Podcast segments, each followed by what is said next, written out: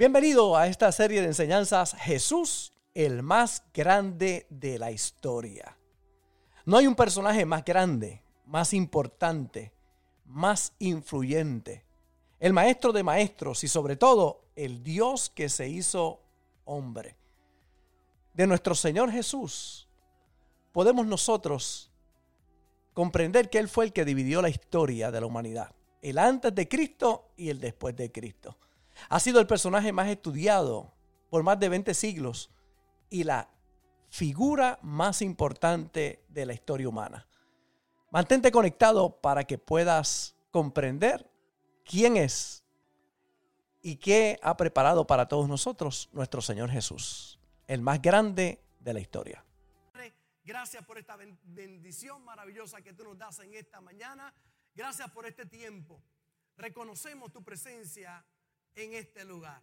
Tú habitas en la alabanza de tu pueblo y gracias porque moras en el corazón de todo aquel que te ha recibido. Te pido, mi buen Dios, que esta palabra que voy a sembrar eche raíces y profundice en cada corazón y en cada conciencia. Que uses este vaso de barro para que el tesoro que esté en mí pueda ser revelado a tu pueblo a través de tu hermosa palabra. Y declaro que ni uno solo quedará sin recibir la recompensa de ella en el nombre de Jesús. Amén. Y amén. Su mano ahí en el corazón y dígale al Señor, desafíame en esta mañana, Señor. Vamos, dígale ahí, desafíame en esta mañana, Señor. Amén. Hemos estado compartiendo ya desde la semana pasada acerca de Jesús, el más grande de la historia. Si de algo los cristianos tenemos que sentirnos felices, alegres y seguros, es que no hay un personaje más grande sobre la faz de la tierra nuestro Señor Jesús. De hecho, cuando Él llega a la tierra, divide la historia. No hay un personaje más importante, más influyente. Es el maestro de maestros y sobre todo el Dios que se hizo hombre. Se considera, hemos mencionado que Jesucristo es el personaje más estudiado desde hace más de 20 siglos y la figura más importante de la historia de la humanidad. De nuevo, divide la historia y comparte principios, los principios más poderosos y transformadores jamás revelados. Cada palabra registrada de Cristo tiene un poder transformador para aquellos que la creen. Aquellos que predican un evangelio limitado, pobre, conformista, enfermo, no conocen realmente lo que Jesús dijo. Tienen religión, pero no tienen revelación. Quien tiene un verdadero encuentro con Cristo y toma sus palabras y las cree, la vida definitivamente le va a cambiar. Ahora es interesante porque en el tiempo de Jesús, los religiosos del tiempo no lo pudieron reconocer. Tenían a Dios, al Mesías frente a ellos, pero no lo reconocían. Y en Juan, Juan lo describe de esta manera. En el mundo estaba y el mundo por él fue hecho, pero el mundo no le conoció. O sea, estaba aquí en el mundo, el mundo que fue hecho por él, pero la gente no lo reconoció. Dice, a lo suyo vino y los suyos no le recibieron. Y aquí está una de las grandes revelaciones de la palabra de Dios. Mas a todos los que le recibieron, a los que creen en su nombre, les dio potestad de ser hechos hijos de Dios. Y hemos enfatizado que no todos son hijos de Dios. Todos somos criaturas de Dios. Pero aquí nos habla claramente de quién se constituye un hijo de Dios. Aquellos que le recibieron, a los que creen en su nombre. Esos le ha dado el poder de ser hechos hijos de Dios. El poder de pasar criatura, de criatura de Dios a hijo de Dios, está en recibir a Jesús y en creer con todo su corazón en su nombre. Y esa persona, la Biblia le llama una persona que salva. Por eso es tan importante recibir a Jesús y recibirlo y creerlo en el corazón. Él es el personaje más grande que ha pasado sobre la faz de la tierra. Si usted no ha oído el mensaje de la pasada semana, del miércoles pasado, yo hablaba de tres detalles poderosos que mucha gente pasa por alto. En esta época de la Navidad hablamos ciertamente, ¿verdad? De, de Jesús, de María, como hablábamos ahorita aquí en el drama que se preparó. María, José, el establo, no lo recibieron en el mesón. Mensajes que tienen una revelación muy poderosa. Pero hay tres cosas que yo mencioné el miércoles que a veces pasan desapercibidas, pero que son muy poderosas. Número uno, que Jesús nace de noche. Y eso tiene un gran mensaje para todos nosotros. Nace de noche la lumbrera de la mañana. Nace de noche la luz del mundo. Nace de noche para darnos un mensaje a todos nosotros. Que en tu peor oscuridad siempre hay algo nuevo que puede nacer en tu vida. Puedes estar viviendo momentos oscuros, pero en la oscuridad nace Cristo si lo puedes creer en todo tu corazón, con todo tu corazón. Y es que en la oscuridad Él nace. Poderoso lo que compartimos. Número dos, vino a interrumpir un silencio del cielo. Eso parece que mucha gente lo pasa desapercibido 400 años antes de que Jesús llegara, se escribe lo último que Dios revela en Malaquías. Y Malaquías es el último libro escrito y revelado por el Espíritu Santo. Sin embargo, pasan 400 años que Dios no habla. Y Cristo viene a interrumpir un silencio de 400 años. Quizás ha habido silencio en tu vida y Cristo viene a romper ese silencio, a decirte que te ama y que tiene un plan poderoso contigo. Y lo tercero, que llegó una época de grandes conflictos políticos, sociales, religiosos, para decirnos a todos nosotros que Él es la respuesta. Él es todo lo que nosotros necesitamos. Hay personas que quizás piensen, pastor, pero mira el tiempo en que vivimos, son tiempos malos. Ciertamente son tiempos difíciles. Cuando Cristo vino, los tiempos eran muy difíciles sobre la faz de la tierra. Pero Él vino para traernos la respuesta, porque Él es el camino, Él es la verdad y Él es la vida. Y todo aquel que viene al Señor, aún pasando la tierra por un momento difícil, Él ha preparado para ti victoria y bendición si le puedes creer. Qué poderoso saber, mi hermano, que Jesús vino a cambiarlo todo.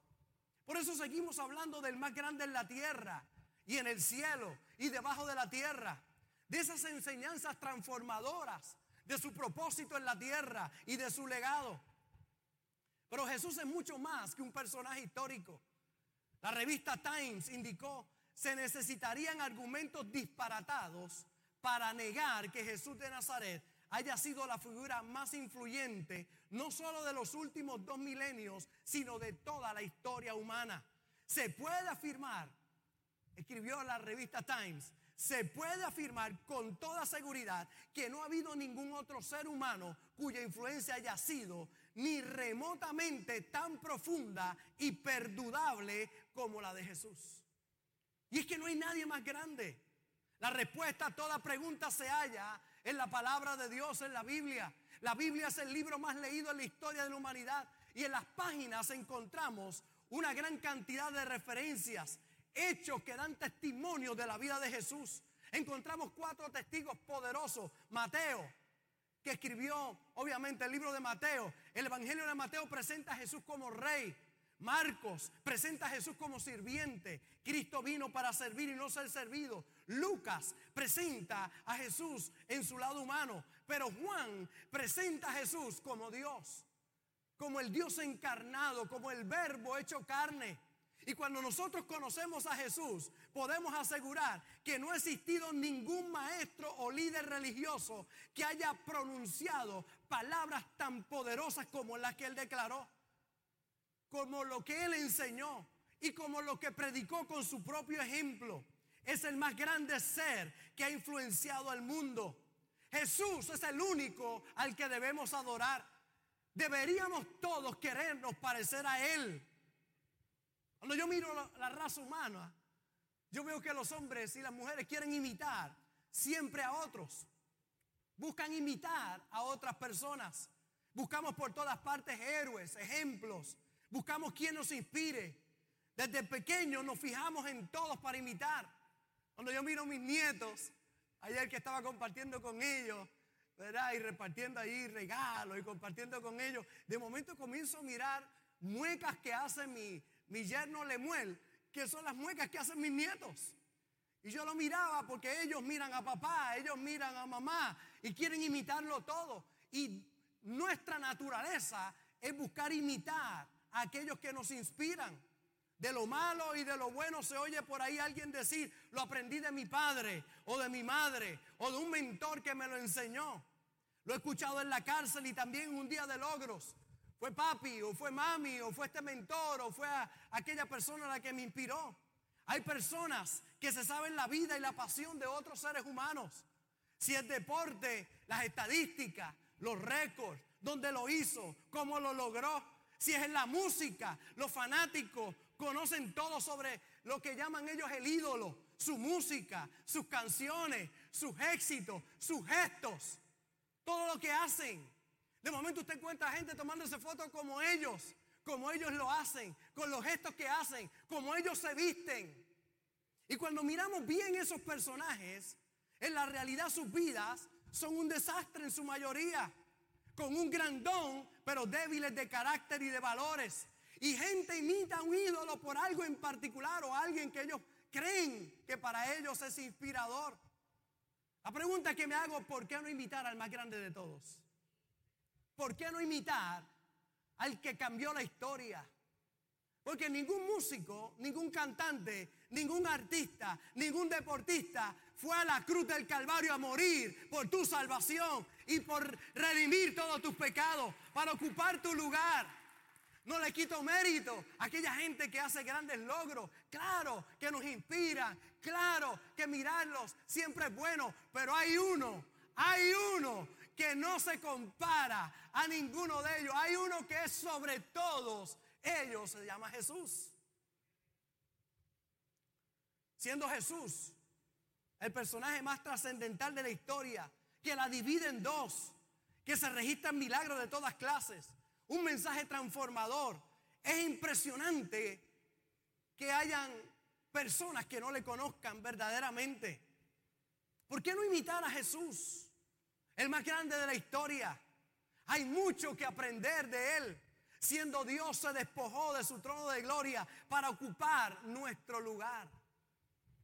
Cuando usted comienza a estudiar a Jesús, a conocer lo que dijo, lo que hizo y lo que puede hacer en la vida de todos nosotros, la perspectiva de su vida va a cambiar totalmente.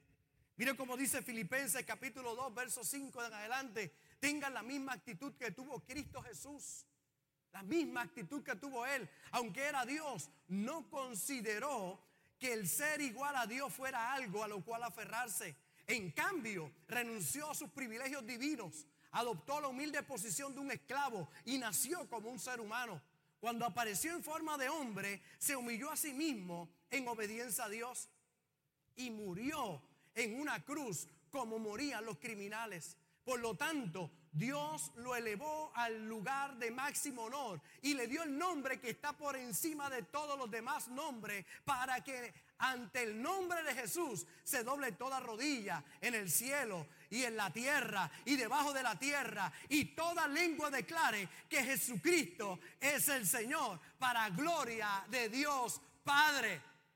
No hay un nombre mayor que el nombre de Jesús. Cuando tú caminas entendiendo quién realmente es Jesús. Y entiendes el significado tan grande que puede ser para tu vida. Que creer en Él va a cambiar todo en relación a tu vida. Que aceptarle como Señor, que vivir bajo su señorío es lo más grande que puedas hacer. Cuando tú lo comprendes, tu vida entera va a cambiar. Una de las características más poderosas que Jesús vino a mostrarnos a nosotros es la compasión. Si hay algo maravilloso en un ser humano, es precisamente la compasión. Mateo capítulo 9, verso 36 dice, y al ver las multitudes, tuvo compasión de ellas, porque estaban desamparadas y dispersas como ovejas que no tienen pastor. Cuando él miró las multitudes, tuvo compasión y dijo, estas son gente como ovejas sin pastor. Viven dispersas. El Señor nos vio a nosotros dispersos como ovejas sin pastor y un día nos rescató a todos nosotros. Cuando lo vimos, lo reconocimos y lo recibimos, Él ha tomado nuestras vidas para transformarlos. Pero una de las grandes características del Señor es la compasión. Él tiene compasión por todos nosotros. Si algo se ha perdido y necesita ser recuperado, precisamente es la compasión de los seres humanos. El mundo y la religión están pendientes a señalar, a condenar, a humillar, que muchos han perdido la sensibilidad. Se han convertido en personas autoinmunes, tristemente, en relación a lo que tiene que ver con la compasión a otros seres humanos. Hay algunos que ya ven la necesidad y no los mueve. Es tanto lo que vemos en las redes sociales. Hay gente que pasa horas mirando cómo alguien golpea al otro y hay otro grabando lo que está haciendo esa persona. Personas que han perdido ya toda sensibilidad. Tristemente, que cuando ven algo, el primer impulso no es de ayudar, es de grabarlo para ponerlo en las redes, para que otros lo puedan ver. La desgracia de otros, el dolor de otros. En vez de extender la mano para levantar. Mateo capítulo 18, verso 10 dice, mirad que no menosprecéis a uno de estos mis pequeños, porque os digo que sus ángeles en los cielos ven siempre el rostro de mi Padre que está en los cielos, porque el Hijo del Hombre ha venido para salvar lo que se había perdido. Él vino a salvar lo que se había perdido. ¿Qué os parece si un hombre tiene 100 ovejas y se descarría una de ellas no deja las 99 y va por los montes a buscar la que se había descarriado. Y se acontece que la encuentra, de cierto digo que se regocija más por aquella que por las 99 que no se descarriaron. Así no es la voluntad de vuestro Padre que está en los cielos que se pierda uno de estos pequeños. Él vino, mire cómo dice el verso, Él vino para salvar lo que se había perdido. Después utiliza, obviamente, la ilustración de una oveja que está perdida, pero lo que está mencionando es que Él vino a rescatar lo que se había perdido, no a quien se había perdido. Porque antes de que alguien se pierda, hay algo que se perdió primero. Hay algo que se perdió primero. Jesús vino a rescatar algo que se había perdido y es la compasión por otros, el amor al prójimo. Jesús tuvo compasión de una mujer que la tiraron a sus pies y los religiosos le dijeron, esta mujer ha sido hallada en el mismo acto del adulterio. La ley dice que hay que apedrearla. Todos estaban listos para golpear y matar a aquella mujer y apedrear a aquella mujer. Jesús dobla sus rodillas, comienza a escribir en tierra y de momento, ante la insistencia de ellos, levanta su rostro y dice, el que esté libre de pecado, arroje la primera piedra. Porque Él vino, mi hermano, Él vino a rescatar algo que se había perdido, la compasión por otros, la misericordia por otros.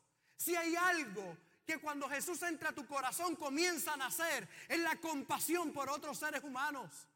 Es el no juzgar, el no humillar, el no golpear a otros sin entender primero que contigo tuvieron misericordia, que a ti te amaron, que a ti contigo tuvieron misericordia y tú ahora debes tener misericordia de otros. Dice que de los mayores hasta los más pequeños salieron acusados por su conciencia. Ninguno tenía el estándar para tirar una sola piedra allí, porque todos también de ellos habían tenido misericordia.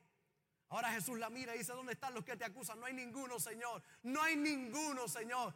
Y el único que podía, que tenía el estándar, el perfecto, le dijo, ni yo tampoco, vete y no peques más. Ese es nuestro Dios. Compasión. Hay algo que se ha perdido y que Cristo vino a rescatar. La compasión, la misericordia. Apocalipsis capítulo 2, el verso 4 dice, tengo contra ti que has perdido las obras del primer amor. Hay gente que ha perdido esas obras del primer amor, que han perdido la compasión. Y Cristo vino a recuperarla, a depositarla en el corazón de todo aquel que le recibe. Pierdes a alguien en el matrimonio porque perdiste algo primero. Hay personas que dicen, es que perdí a mi esposa, sí, pero antes de perder a tu esposa, perdiste algo primero. Perdiste la comunicación, perdiste los detalles, perdiste las atenciones. Y cuando perdiste eso, la perdiste a ella. Cuando perdiste eso, lo perdiste a Él. Porque lo pierdes a Él porque perdiste algo primero. Algo se pierde primero antes de perder a la persona. Hay personas que dicen, eh, perdí el trabajo. Bueno, perdiste el trabajo porque perdiste algo. Perdiste la puntualidad, perdiste la pasión, perdiste el respeto. Cuando perdiste algo, entonces perdiste el trabajo. Y es que las cosas no ocurren por casualidad. Usted pierde ciertas cosas porque pierde algo primero. Hay cosas que usted necesita cuidar primero para no perder otras cosas.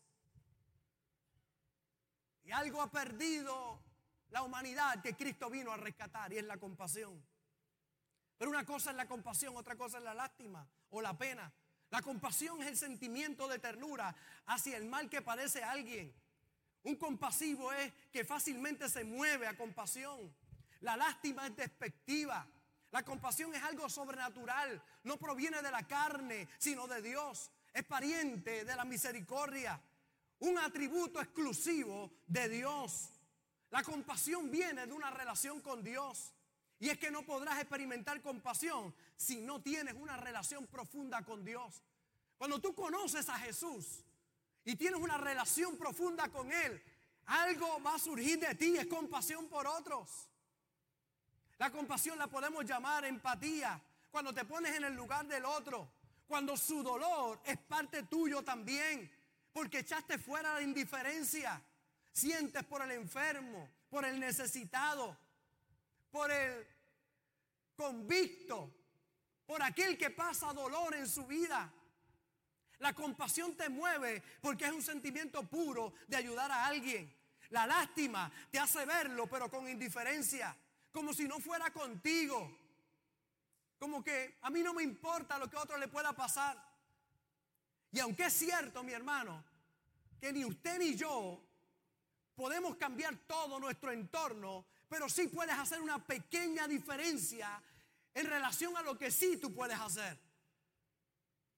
Hay cosas que quizás tú no puedes resolver el mundo entero, pero hay cosas que están a tu alcance para poder resolverlas. Hay cosas que sí tú podrías arreglar. Un abuelito estaba tirando estrellas de mar al agua, muchas sabían en la orilla. Alguien se le acercó y le dijo, son miles y miles. Usted no podrá salvarlas a todas. Y él dice, tiene razón, yo no lo podré salvar a todas, pero esta, esta va a vivir. Y esta, esta va a vivir. Y esta, esta va a vivir. Yo no los podré salvar a todos, por ahí algunos que sí yo podré salvar, que están cerca de mí. Y si usted lo hace y yo lo hago, mi hermano, cambiamos a esta tierra en el nombre del Señor. Lo hacemos. La compasión la necesita la iglesia. Hay iglesias que tienen tantas reglas que ni Cristo puede entrar. Tienen tantas reglas y tantas cosas. Cuando Cristo dijo, venid a mí todos los que estáis trabajados y cargados y yo los haré descansar. Cuando Él abrió los brazos, Él murió con los brazos abiertos para recibir a todos, a todos. La iglesia es un lugar para recibir a todos. Pero hay muchos dentro de la iglesia, no aquí, no aquí, no aquí. Pero hay muchos lugares que cuando alguien llega que es diferente, lo miran como que... Ahora este es el tiempo que usted no puede toser en algún lugar. Porque usted tose todo.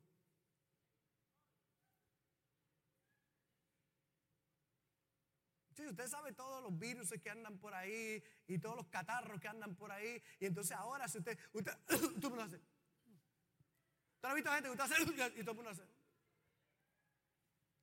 Hay gente ahora que todo lo sospecha. Y yo no estoy diciendo que no tengamos cuidado, mi amor. digo, mi hermano, no estoy diciendo. Bueno, mi amor, también. Es que te lo voy a decir con cariño. No es que, no, es que no, no tengas cuidado. El problema es que hay gente histérica, hay gente con miedo. Óigame, y hace daño el COVID, pero más daño hace el miedo. El miedo es un poder que atrae aquello a que tú le tienes miedo. Igual que la fe. La fe atrae aquello que tú crees. Por eso es tiempo de creer. Tenemos que cuidarnos, pero, pero oiga, tranquilo, tranquilo. La compasión necesita la iglesia, los políticos, los servidores públicos, los doctores, los abogados, todos los que rendimos servicios a la gente. Necesitamos compasión. Los esposos con las esposas, las esposas con los esposos. Oiga bien, le voy a predicar ahora y voy fuerte. Las suegras tienen que tener compasión con los yernos.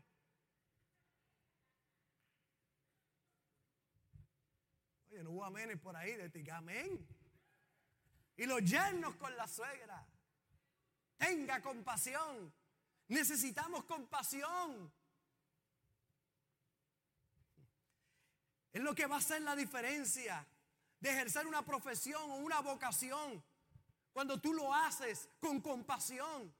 Hay doctores que ya han perdido la sensibilidad. Hay enfermeras que han perdido la sensibilidad. Te ponen, te ponen la, la puya y te la ponen como si estuvieran enojados contigo.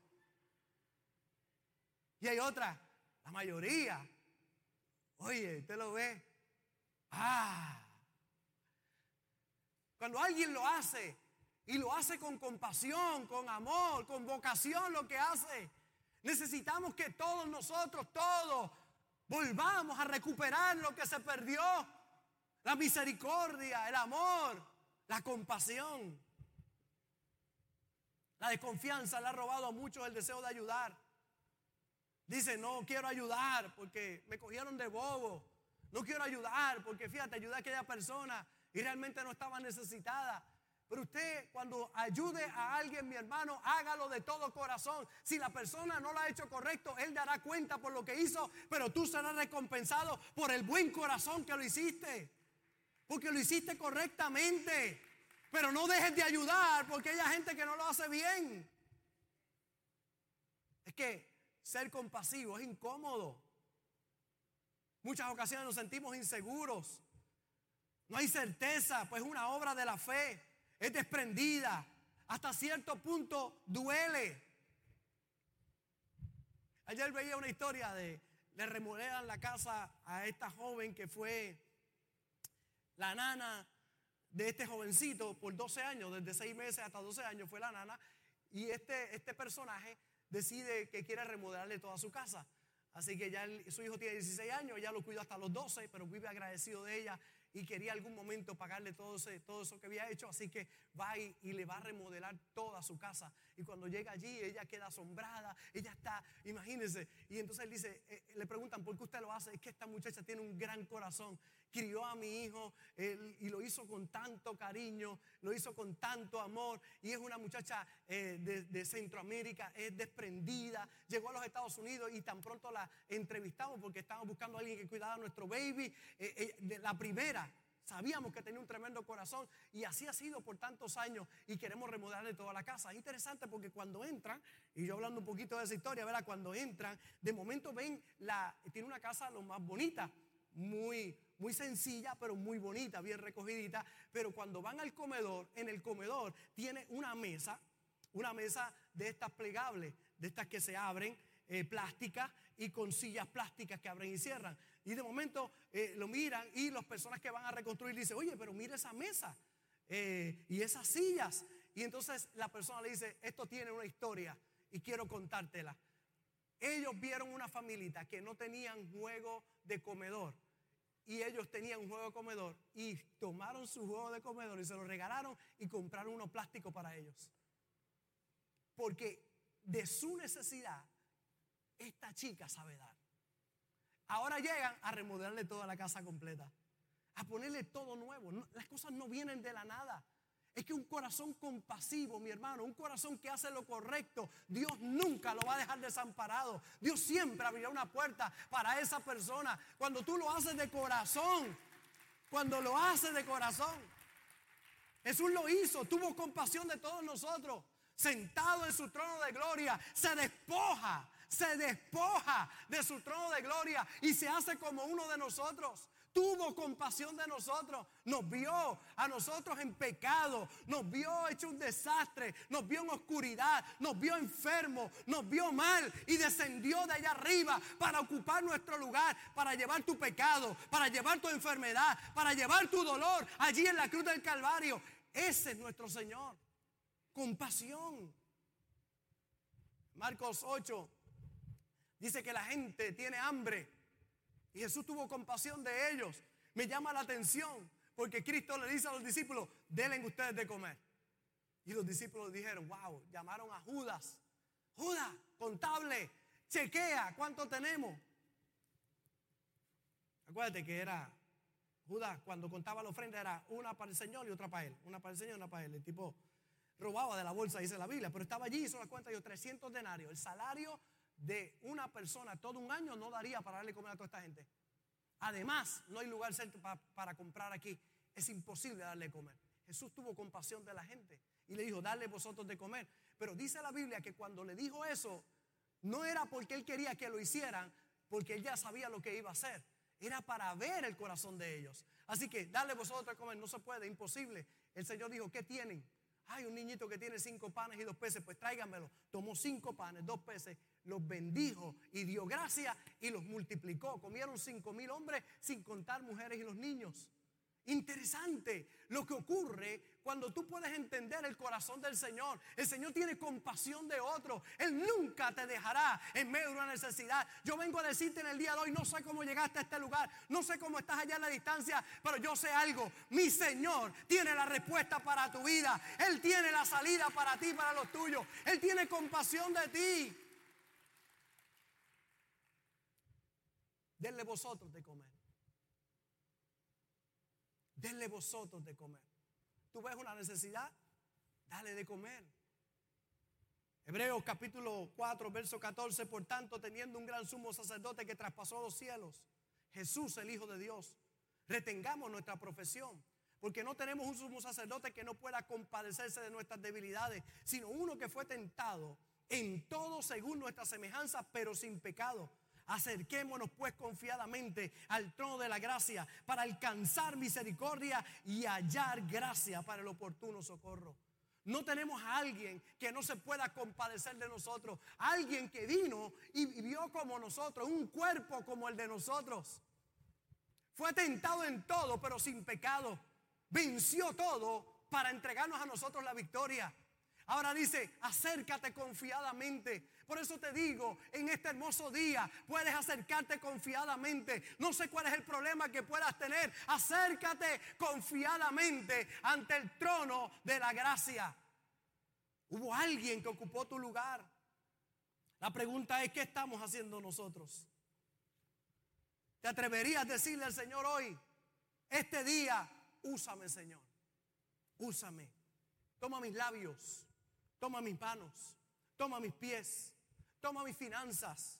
Úsame, Señor. Haz de mí un vaso de bendición para otros. Te atreverías a decirle en esta mañana, quiero tener compasión con otro como tú lo has tenido conmigo, Señor. Quiero tener misericordia por otro como tú lo has tenido conmigo. Úsame, Señor. Si hay algo lindo que me gusta de las misiones, es saber que yo soy las manos de Jesús que yo soy los pies de Jesús.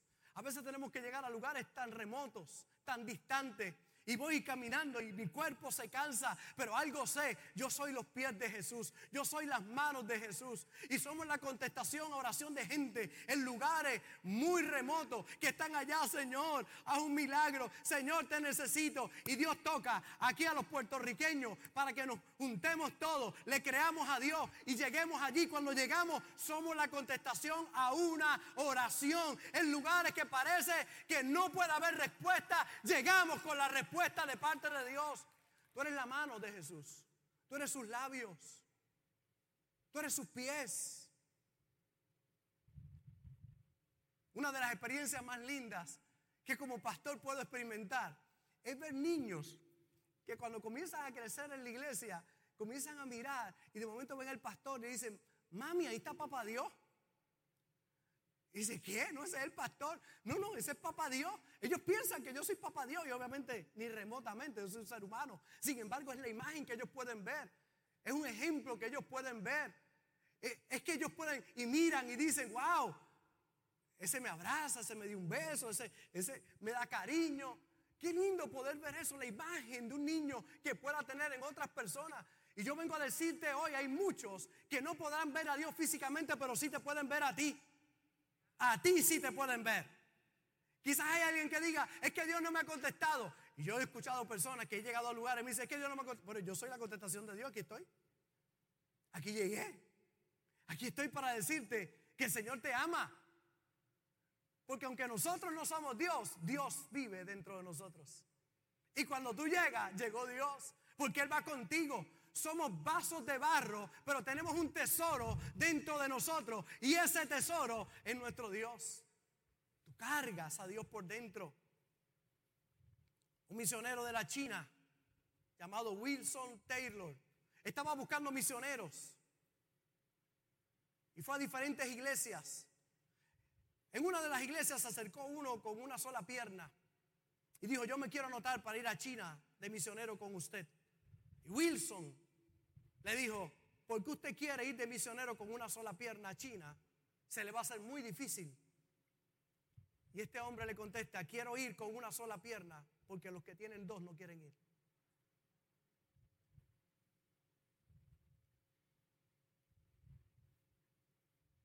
La pregunta es,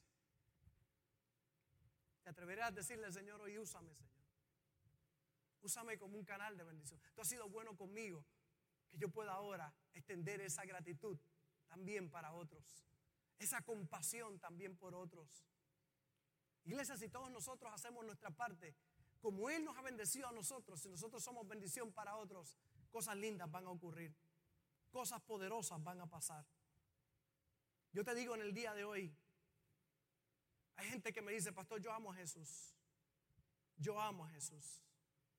Pues Dios te dice en el día de hoy, dame tu talento, dame tus dones, tus mejores dones. Entrégame lo mejor de tus finanzas. No me des lo que te sobra o lo cómodo. Entrégame lo mejor que tienes. Honrame con lo mejor y verás lo que voy a hacer contigo. Me llama la atención porque yo veo personas que dicen, yo amo a Jesús. Pues yo te voy a hacer la misma pregunta que Jesús te haría en el día de hoy. Aparece en Juan capítulo 21. Cuando hubieron comido, Jesús dijo a Simón, Pedro, Simón hijo de Jonás, ¿me amas más que estos? Le respondió, sí Señor, tú sabes que te amo. Y Jesús le dijo, apacienta mis corderos. ¿Tú me amas? apacienta mis corderos. Yo veo gente que dice, yo amo a Jesús, yo te amo Señor. Y el Señor te contesta, ¿tú me amas? Apacienta mis corderos. Volvió a decirle la segunda vez, Simón hijo de Jonás, ¿me amas? Pedro le dijo, sí Señor, tú sabes que te amo. Le dijo, pastorea mis ovejas. Pastorea mis ovejas. Los corderitos son los más cabezones pasan brincando los corderitos. Así que el Señor le dijo, oye, ¿tú me amas? Pues apacienta mis corderos. ¿Cuántos conocen aquí en la iglesia algunos corderitos que tenemos por ahí? Pasan brincando. Tenemos corderitos, hay que apacentar los corderitos. Entonces dice, pastorea a mis ovejas. Pero le dijo la tercera vez, Simón, hijo de Jonás, ¿me amas? Pedro se entristeció de que le dijera la tercera vez, ¿me amas? Y le respondió, Señor, tú lo sabes todo. Tú sabes que te amo. Y Jesús le dijo, apacienta mis ovejas. Una señal de que amas a Jesús es que tú apacientas sus corderos, pastoreas sus ovejas y apacientas sus ovejas. ¿Tú me amas? Sí, Señor, te amo. Pues la señal de que me amas es que como yo te he amado a ti, ahora tú ames también a otros. Que tú también alcances a otros. Si me amas, entonces debes amar lo que yo amo. Y Él ama a la iglesia. Él ama a los perdidos, el enfermo, el que nadie quiere. Él vino por los enfermos porque los sanos no tienen necesidad de médico. Si tú te crees santo y te crees que no necesitas, pues tú no necesitas a Jesús. Todos los que hemos sido quebrantados, que hemos venido del dolor, que hemos experimentado la tragedia, el momento difícil, la enfermedad, el pecado, la disfunción en el hogar, Somos los que necesitamos que Jesús venga a nuestras vidas para que cambie todo eso que ha pasado en nosotros. Es el enfermo el que le necesita a Él. La pregunta es, ¿qué le vas a decir hoy al Señor? ¿Qué le vas a decir al Señor? Te invito para que le digas, Señor, quiero sentir tu corazón. Quiero sentir lo que tú sientes cuando alguien se pierde. Quiero sentir para ayudar y bendecir la vida de otros. Yo recuerdo la llamada de mi cuñado José. José está por ahí sentado, el chef de los millonarios. En uno de los viajes misioneros que estuvo conmigo, nos fuimos allá a Honduras. Y cuando él vio todo aquello allí, usando el don que Dios le dio de cocinar, este, este una maravilla cocinando. Y estuvo con nosotros allá en las misiones, en lugares muy remotos. Y nosotros bajamos de allá Recuerdo el día, por alguna razón llegamos de aviones diferentes. En esa ocasión siempre viajamos juntos en los que vamos de misiones. En esta ocasión hubo que dividir el grupo por alguna razón, pero él llegó un poquito antes que nosotros. Cuando yo aterrizo el avión, yo escucho un mensaje en mi teléfono de José llorando. Yo dije, ¿qué habrá pasado? José estaba que no paraba de llorar. Y llora, y llora, pero era un gemido de adentro. ¡Ay, pastor, llámame! ¡Pastor! Y yo, ¿qué le pasó a José? Llamo a José y yo, José, ¿qué pasó? Y me dijo, desde que me bajé del avión lo hago es llorar y llorar y llorar y llorar. Y entonces él me decía, ¿por qué no paro de llorar?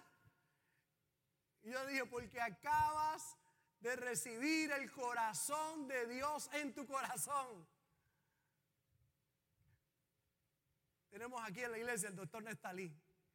El doctor Nestalí fue con nosotros en las misiones. Pero ya habíamos ido muchos años, él siempre escuchaba cuando pedíamos aquí para las misiones. Y un día Dios me inspira, digo, doctor, acompáñenos para que vaya con nosotros. Y yo, pues yo voy. Y fue con nosotros allá arriba a Honduras. Cuando bajó, lo puse a testificar aquí. Se paró aquí el doctor y dijo, hermano, y empezó a llorar. Y me dijo, vengo a pedirle perdón al pastor. Porque cada vez que él se paraba ahí y lloraba, yo decía, ¿qué show hace el pastor para que la gente le dé dinero? Mira cómo el pastor llora para que la gente dé algo para las misiones. Me dijo, yo pensaba que usted estaba haciendo un show cada vez que se paraba allí, pero ahora el que lloro soy yo, me dice. Ahora el que lloro soy yo, porque ahora entiendo por qué usted llora cuando usted pide algo para llevar allá las misiones. Porque cuando usted tiene el corazón de Jesús, toda su vida va a cambiar. Cuando usted se identifica con lo que Él se identifica, usted su vida va a ser diferente. Misiones no empieza del otro lado del mundo. Misiones comienza al otro lado de tu calle. Misiones comienza en la luz que tú pasas todos los días. Misiones comienza cuando ves a alguien necesitado. Misiones comienza cuando oyes de alguien que está enfermo y tú puedes de alguna forma ayudar para que esa persona pueda ser bendecida. Un postrecito que pueda llegar un regalito, una compra que le puedas hacer llegar, hace toda la diferencia del mundo. Cuando tú eres usado por el Señor, tú verás cómo tu vida va a ser transformada de manera especial. Compasión es la clave. Nuestro Salvador salvó al mundo con esa compasión. Por eso te invito en esta mañana, desarrollemos la compasión, que es un ingrediente poderoso para cambiar el mundo de las cosas que se habían perdido, que Jesús vino a recuperar, fue la compasión. Es aquellos que dicen, Señor, gracias por lo que ha hecho conmigo. Hoy yo quiero ser bendición. Yo ni me imagino qué sería mi vida si Jesús no hubiese llegado. A veces trato de imaginar. Yo lo he contado aquí muchas veces. Un papá alcohólico, una mamá depresiva, un hogar muy disfuncional. Éramos muy religiosos. En casa, en la sala había un pipón. Usted pasaba y tenía que sobarle la pipa para la suerte. Era un Buda. Teníamos una casita con un ídolo en la parte de afuera de la casa, pero cada día el hogar para atrás y para atrás. Más dolor cada día. Pero un día Cristo llegó y el pipón también se fue. Un día Cristo llegó y todo cambió. Todo comenzó a cambiar. Mi madre, un cambio extraordinario. Con los años mi papá un día recibe a Jesús, también su vida comienza a cambiar. Mis hermanos, mis sobrinos. Y Dios comenzó a cambiar nuestras generaciones, a darle esperanza. Ayer me sentaba en la mesa con mis tres hijas, mis dos yernos, mis nietos, todos sentaditos mirándonos.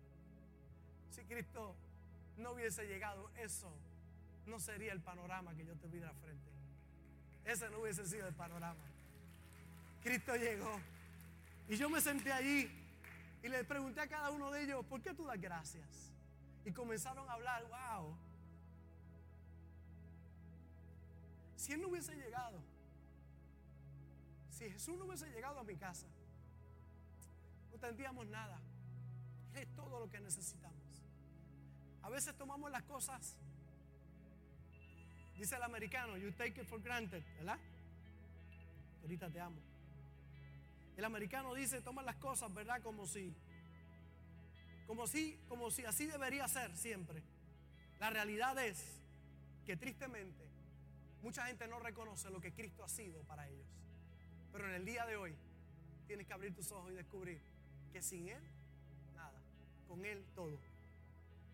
Y quiero dejar esta frase en tu corazón antes de orar. Todo, todo se trata de Él. Todo. Él es todo para nosotros. Por eso Él es el personaje más grande de la historia. En las próximas semanas vamos a estudiar algunas de sus palabras. Cada palabra está llena de poder. Y no vamos a interpretar lo que Cristo dijo, porque el problema de la gente interpretando lo que Cristo dijo. No, no, lo que Él dijo, lo dijo. Y está tan claro que todo lo que tienes que hacer es creerlo. Pero yo veo gente tratando de interpretar lo que Cristo dijo. No, no, Cristo lo dijo y está claro. Lo que tienes es que creerlo. Cuando lo crees, los cielos abrirán para ti. Si esta palabra ha sido de bendición para tu vida, te invito a que hagas estas dos cosas. Número uno, comparte esta palabra con alguien importante para ti. Y número dos, ayúdame a continuar predicando la palabra enviando tu ofrenda a través de ATH Móvil en donaciones Fuente de Agua Viva Vega Baja y en PayPal como Fuente Vega Baja. Juntos llevaremos este mensaje hasta lo último de la tierra. Un gozo haber compartido contigo y recuerda siempre, no puedes hacer nada con la cara que tienes, pero sí con la que pones, así que pon una buena cara. Se despide de ti el pastor Robert Gómez, el pastor feliz. Bendecidos.